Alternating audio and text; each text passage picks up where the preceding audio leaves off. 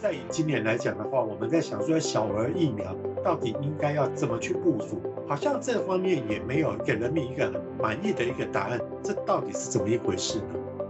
每一次都是国外演练一遍两遍给你听，所有的国家他们的防疫政策都不会是在一夜之间一百八十度大转变，它一定是循序渐进。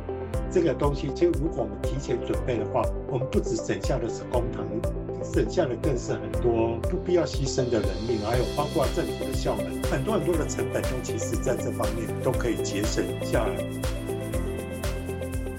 欢迎收听远见 ONER，各位听众朋友，大家好，我是主持人远见杂志总编辑李建新。今天邀请的来宾是我们远见资深总主笔彭信珠，信珠姐你好。各位听众大家好。哇，新珠姐上次哈在上一集的一个主题跟我们聊到了，就是说为了这次就是 COVID-19，我们政府前前后后大概编了四次的一个特别预算，总共是八千四百亿。那由于它是特别预算，这使得就是说，因为它太具有弹性了。那弹性不是一件坏事，但是弹性如果你没有好好的把钱用在刀口上，更何况就是说，上次信珠姐也提到。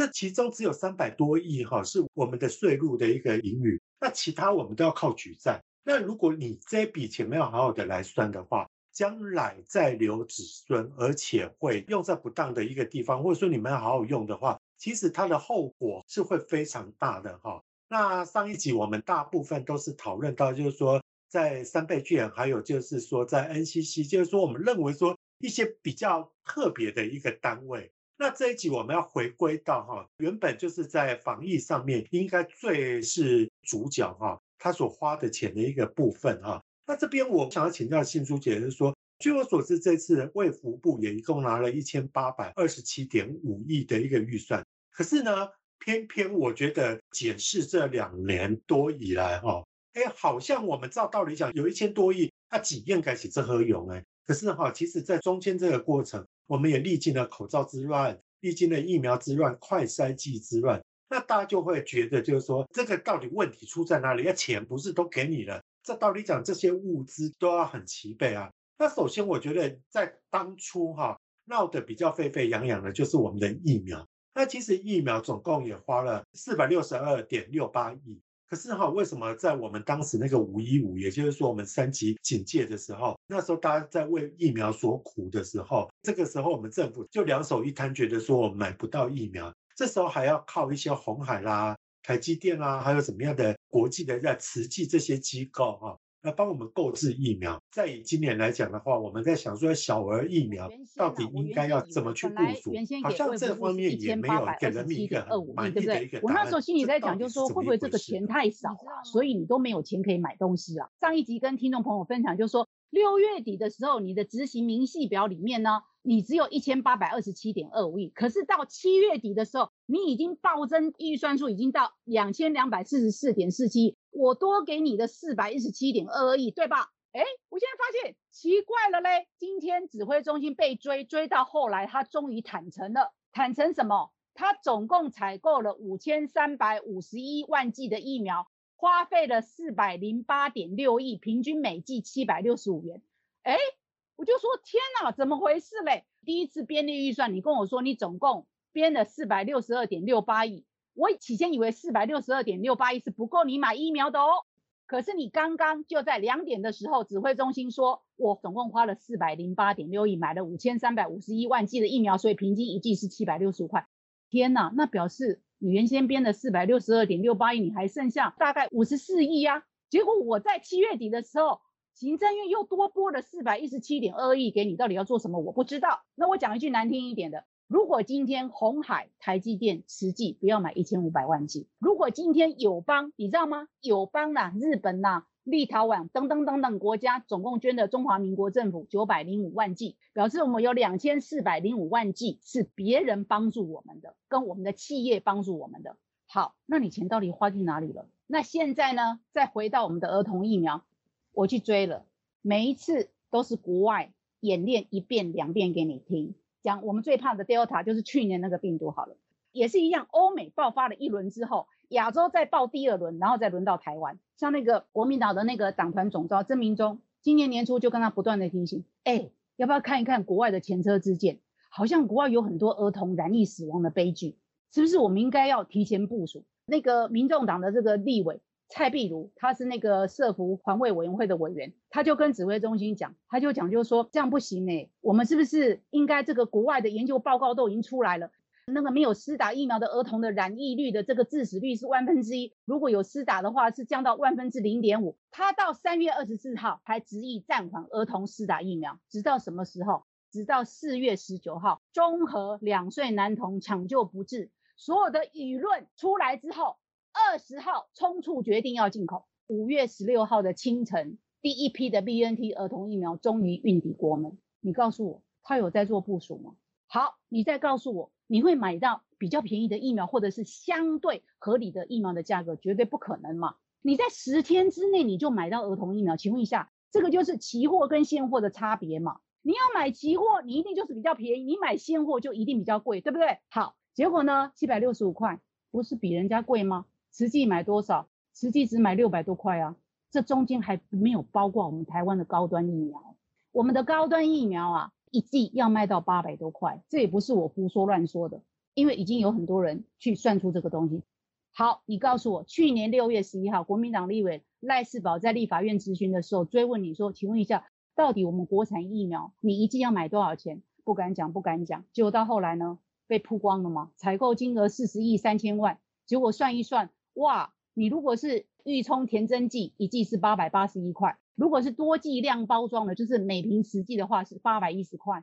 我现在在谈快筛好了，所有的听众朋友都有那个经验，记不记得那一段时间突然给你下阵雨哦，大家在雨中排队，只为了要买快筛剂，而且还有规定哦，规定你的这个身份证号码末位数是单号跟双号才能够买，对吧？无党籍的立委高金素梅，他是教育委员会的委员，他有权利啊，因为这个学校也会有防疫的问题嘛，他就问他们，他说，请问一下。你到底快筛剂你买的多少？你编了多少预算？总共只编了五千两百六十四万，那难怪你快筛剂不够嘛。那你为什么只编了五千两百六十四万？你告诉我啊，不是全世界都已经开始都用快筛以筛代检吗？不是中华民国创出来的诶，为什么国外可以跟病毒共存？我跟听众朋友讲，所有的国家他们的防疫政策都不会是在一夜之间一百八十度大转变。它一定是循序渐进、渐进式的去更改它的防疫政策。中华民国政府真的创下了有史以来的记录，我们的记录就是我们的防疫政策就是一夜之间一百八十度大翻转。你看德国、美国，他们这些国家在去年的时候早就快筛剂已经可以在哪里，在所有的通路，包括我们的超商，包括我们的超市。包括我们的大卖场，不管是 Costco 也好，大润发这样的卖场也好，它随时都可以买得到。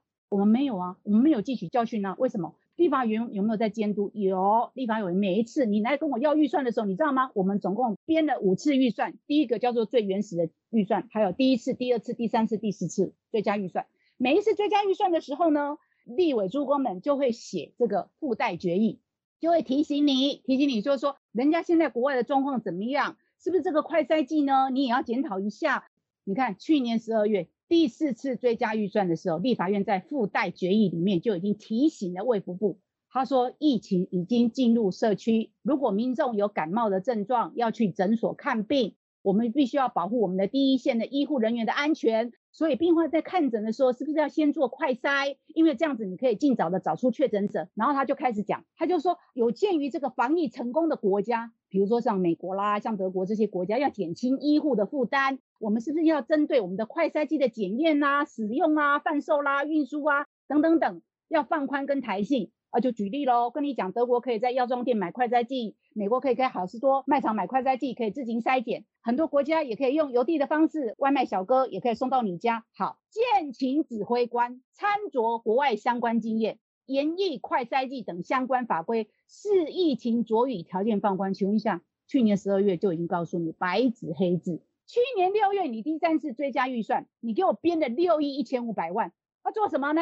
哦，要做这个抗原快筛跟补助社区定点监测诊所唾液裁剪，钱花光的台湾到现在还没有唾液裁剪呢。去年五一五疫情爆发之后，十二月底的时候，五一五是五月的事情哦，到十二月底的时候，卫福部才追加那个去年十二月底的时候，追加编列二十一点七一亿的治疗药物与医疗器材调度等费用。